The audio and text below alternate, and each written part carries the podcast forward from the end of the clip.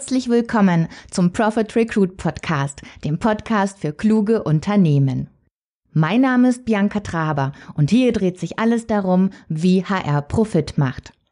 Damit das mit Leichtigkeit gelingt, bekommen Sie hier neue Impulse, Fachbeiträge und Interviews aus der Praxis für die Praxis. Und los geht's!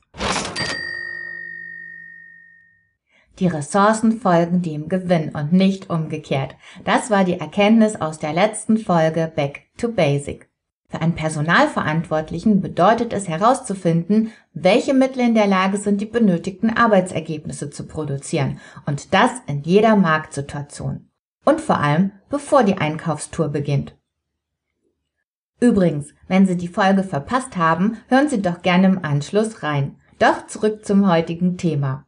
In dieser Folge sprechen wir über die Planung nach der Mazu-Formel. Unser besonderes Augenmerk legen wir darauf, wie diese in der Praxis zum Gewinnbringer wird, statt zum Profitkiller. Und los geht's! Die Mazu-Formel ist Teil der Personalplanung. Wem die Abkürzung nicht vertraut ist, kennt mit Sicherheit die vollständige Definition. Der richtige Mitarbeiter in der richtigen Anzahl zum richtigen Zeitpunkt am richtigen Ort mit der richtigen Qualifikation und zum richtigen Preis. Laut Gabler Wirtschaftslexikon soll so kurz-, mittel- und langfristig dafür gesorgt werden, einem Unternehmen die benötigten Arbeitnehmer zur Verfügung zu stellen. So, das war jetzt die Theorie und wir kommen gleich zu einem Fall aus der Praxis. Im Januar plant ein Maschinenbauunternehmen den Kauf einer Spezialmaschine zum 1. Mai.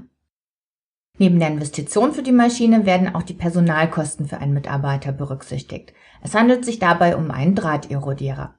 Der Gewinn aus dem Einsatz der Maschine soll sich ab September einstellen, vorausgesetzt die Maschine läuft und der Drahterodierer ist produktiv. Nach der Personalplanung mit der Mazu-Formel sieht der Bedarf wie folgt aus. Es wird ein Drahterodierer gebraucht. Der richtige Zeitpunkt für die Einstellung ist aus Sicht der Firma der erste fünfte. In diesem Fall wurde keine Einarbeitungszeit vorgeplant, obwohl auch hier mit zwei bis vier Wochen gerechnet werden muss, bis der Profi im neuen Umfeld voll produktiv ist. Bei der Qualifikation des Mitarbeiters wurden neben Fertigkeiten im Einrichten von Maschinen auch Expertenkenntnisse im Drahterodieren vorausgesetzt. Der richtige Ort ist die Firmenzentrale. Die befindet sich im ländlichen Raum. Eine Spanne für den Stundenlohn wurde ebenfalls festgelegt. Okay, das klingt jetzt auch nicht besonders aufregend. Und der Gewinn? Was macht der? Schauen wir uns das zusammen an. Wie in vielen anderen Unternehmen auch, macht es dem Geschäftsführer natürlich viel mehr Freude, sich um sein Baby, also den Einkauf der Maschine zu kümmern. Die soll schließlich pünktlich in der Werkhalle stehen, damit der geplante Gewinn ab September fließen kann. Und natürlich wird hier im Einkauf alles rausgeholt, was geht. Da wird gefeilscht und gehandelt, damit ja kein Cent zu viel bezahlt wird. Ende März fängt er mit dem Schalten von Stellenanzeigen an. Dürfte ja auch nicht so schwer sein, denkt er sich, ab Mai einen Maschinenführer zu bekommen.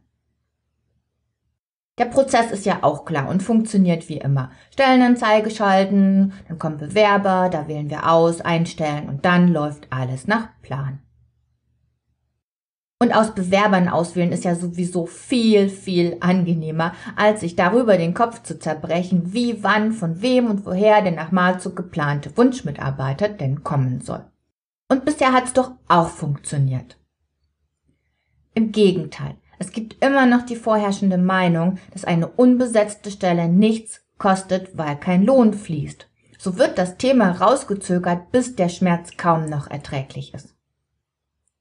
Dass die wenigsten Entscheider Lust am Thema haben, kommt dem ein oder anderen vielleicht bekannt vor. Und ich hatte es vielleicht auch schon erwähnt. Zu mir kommen acht von zehn Kunden auf Empfehlung und dann ist es schon kurz nach zwölf. In Beratungsgesprächen höre ich zum Teil Sachen wie, wissen Sie, Frau Traber, bei dem Thema warten wir so lange, bis uns vor Schmerzen das Blut aus dem Kopf kommt. Nein, das sind keine Worte aus einem Horrorfilm, liebe Hörer, sondern die eines gestandenen Unternehmers aus einer sehr, sehr seriösen Branche. Dass ein Mitarbeiter auf der anderen Seite auch Gewinn bringt, wird noch oft genug vernachlässigt, weil die Planung vom Output schlichtweg fehlt. Also das, was an zählbaren Ergebnissen aus der Arbeitsleistung zu erwarten ist. Doch schauen wir uns weiter an, wie das Unternehmen vorgegangen ist und welche Auswirkungen das hatte. Sie erinnern sich, geplant wurde im Januar und ab 1. Mai soll es losgehen.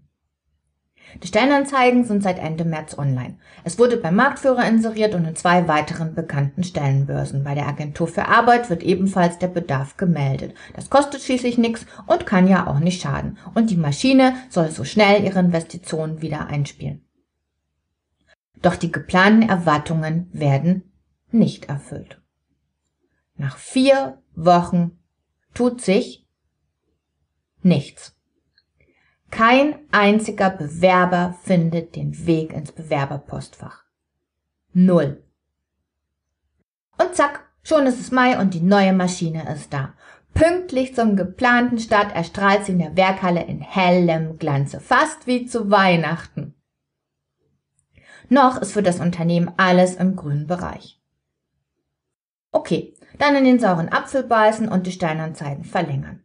Immer wieder rufen ja auch Zeitarbeitsfirmen an, denen sendet man wie gewohnt das Anforderungsprofil per Mail zu. Die melden sich schon, wenn sie jemand Passendes liefern können. Und das Tagesgeschäft ruft auch. Mensch, so viele Baustellen, so viel zu tun. Und schon ruft wieder ein Anbieter an und hat eine Lösung für mehr Bewerber parat. Die heißt in diesem Fall Multi-Channel Posting. Die Aussagen des Verkäufers klingen vielversprechend und verführerisch. Die Methode technisch und modern. Der Unternehmer sagt sich, das machen wir jetzt. Und tatsächlich, es kommen Bewerber. Allerdings hat keiner die geforderten und vor allem benötigten Fachkenntnisse, damit die Maschine endlich ihren Zweck erfüllt. Und der ist immer noch Gewinn produzieren. Der verschiebt sich allerdings von Woche zu Woche nach hinten und die Profitlücke wird größer und größer. Schnell wird klar, keine Köpfe, kein Profit. Die Personalplanung, die ursprünglich als Zielvereinbarung gedacht war, entpuppt sich jetzt als gemeine Falle. Immer deutlicher kristallisiert sich für den Unternehmer heraus, dass eine Personallücke auch eine Profitlücke ist. Tag für Tag, Woche für Woche sind ergebnislos verstrichen. Die Gewinnerwartungen haben sich schon um sechs Monate nach hinten verschoben. Die fehlende Kalkulation der Einarbeitungszeit und die durchschnittliche Vakanzzeit fordern hier zusätzlich ihren Zoll. Derweil glänzt die Maschine wie am ersten Tag. Was jedoch verblasst, ist die Freude an dieser Investition in die Zukunft. Statt Lust bringt sie nur noch Frust. Und jetzt, jetzt tut's langsam weh, weil der Verlust beim Blick in die Planung nicht nur immer offensichtlicher, sondern immer größer wird.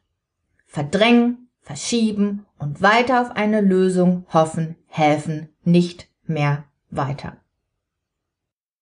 Der Maschinenbauunternehmer war jetzt genau an dem Punkt. Für ihn war der Schmerz jetzt groß genug und nicht mehr akzeptabel. Aber was tun? Jetzt holte er sich aktiv externe Hilfe ins Haus. Und dabei hat er in der Tat Glück, denn es gibt viele Profis und Experten auf dem Gebiet der Rekrutierung.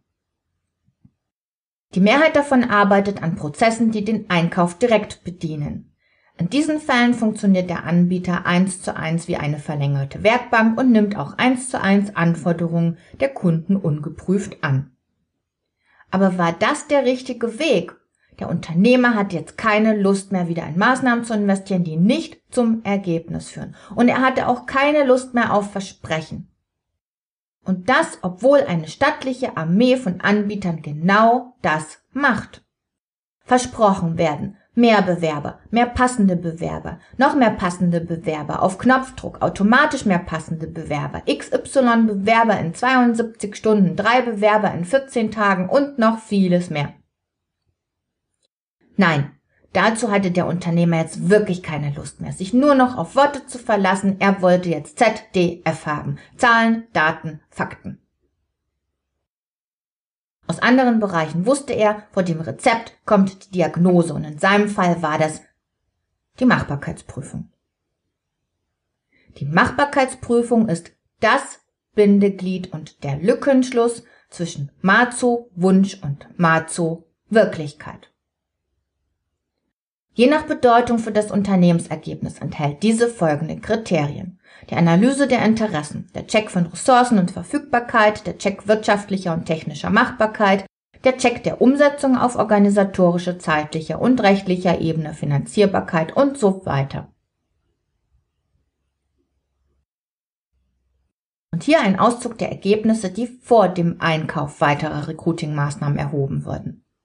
Arbeitsmarktcheck. Am aktiven Arbeitsmarkt, also dort, wo Menschen aktiv auf Jobsuche sind, waren zwei Kandidatenprofile vorhanden. Konkrete Zahlen zu Passivsuchenden bzw. Latentsuchenden konnten nicht ermittelt werden. Nur über den Umweg der Wettbewerbsanalyse konnten weitere Hinweise gewonnen werden. Wettbewerbssituation. Beim regionalen Wettbewerb war nichts zu holen, weil die spezielle Technologie und das Berufsbild des Erodierers nur von einem weiteren Betrieb im Umkreis von 50 Kilometer eingesetzt wurde. Das heißt, selbst aggressive Anwerbeversuche würden ins Leere laufen bzw. wären langfristig nicht wirtschaftlich tragbar. Eine räumliche Ausweitung des Suchradius kam für das Unternehmen in diesem Fall nicht in Frage. Zum Berufsbild. Das Berufsbild gibt Aufschluss darüber, dass es sich beim Erodierer um eine Zusatzqualifikation handelt. Zugangsberufe sind hier Feinwerkmechaniker, Werkzeugmechaniker, Zerspannungsmechaniker oder Fachkraft für Metall- und Zerspannungstechnik. Die benötigten Fachkenntnisse können hier mithilfe einer Anpassungsfortbildung aufgestockt werden. Je nach Anbieter dauert diese mehrere Wochen. Wochen, in denen sich der erwartete Gewinn aus dem Einsatz der Maschine immer weiter nach hinten schiebt. Und hier wird dem Unternehmer noch einmal schmerzlich bewusst, dass er kein reines Personalproblem mehr zu lösen hat. Aus der Personallücke ist jetzt eine dicke Profitlücke geworden, die er besser heute als morgen schließen will. Um endlich in die Gewinnzone zu kommen, erweitert er die Suche um einen weiterbildungswilligen Kandidaten. Damit jetzt von Anfang an passende Maßnahmen genutzt werden, arbeitet er mit einem Kandidatenprofil. Mit diesem Instrument werden in Recruiting-Projekten die passenden Suchwege und Mittel ausgelotet, um effektiv und effizient zu investieren. Im Ergebnis hat das Unternehmen mithilfe der Machbarkeitsprüfung und des Kandidatenprofils systematisch seine Chancen ausgelotet und dadurch aktiv die Verlustspirale gestoppt. Fazit. Auch wenn der Unternehmer endlich machbare Lösungen gefunden hat, bewegten sich die verlorenen Gewinne im oberen fünfstelligen Bereich. Sie wären mit Sicherheit zu einem sehr großen Teil vermeidbar gewesen, denn für den Kauf der Maschine nutzte der Unternehmer bereits Teile aus der Machbarkeitsprüfung. Er wusste also dieses Werkzeug erfolgreich zu seinem Vorteil zu nutzen. Die enge Verzahnung zwischen fehlendem Personaleinsatz und fehlendem Gewinn war ihm jedoch nie so klar vor Augen wie in diesem Fall. Keine Köpfe, kein Profit. Unser Praxistipp. Vermeiden Sie zukünftig die Planung von Personal, losgelöst vom gewollten Output zu betrachten. Schauen Sie sich die Zusammenhänge an. Was bringt am Ende wie und wodurch den Profit ins Unternehmen? Prüfen Sie Ihre Personalplanung, unabhängig mit welcher Methode Sie planen, rechtzeitig auf Ihre wirtschaftliche Machbarkeit und Umsetzbarkeit. Prüfen Sie rechtzeitig, denn so erhalten Sie automatisch relevante Hinweise über mögliche Stolpersteine. Zusätzlich erhalten Sie Aufschluss darüber, ab wann Sie mit welchen Maßnahmen starten sollten. Dadurch vermeiden Sie proaktiv Verluste, bevor diese entstehen oder zu groß werden. Und warten Sie nicht, bis der Schmerz kommt und schon gar nicht, bis er unerträglich wird. Denn dann machen Sie sich die Arbeit für die Prüfung ja sowieso. Nur haben Sie bis dahin mehr verloren als gewonnen. Und das muss ja nicht sein, oder? Weitere Beispiele aus der Praxis schauen wir uns in einer der kommenden Folge an. Und damit Sie immer das Optimum für sich herausholen und nichts verpassen, abonnieren Sie doch gleich den Kanal. Bis zum nächsten Mal wünsche ich Ihnen eine erfolgreiche Zeit und gebe Ihnen folgende Frage mit auf den Weg. Ab wann und wie prüfen Sie die Umsetzung Ihrer Personalplanung?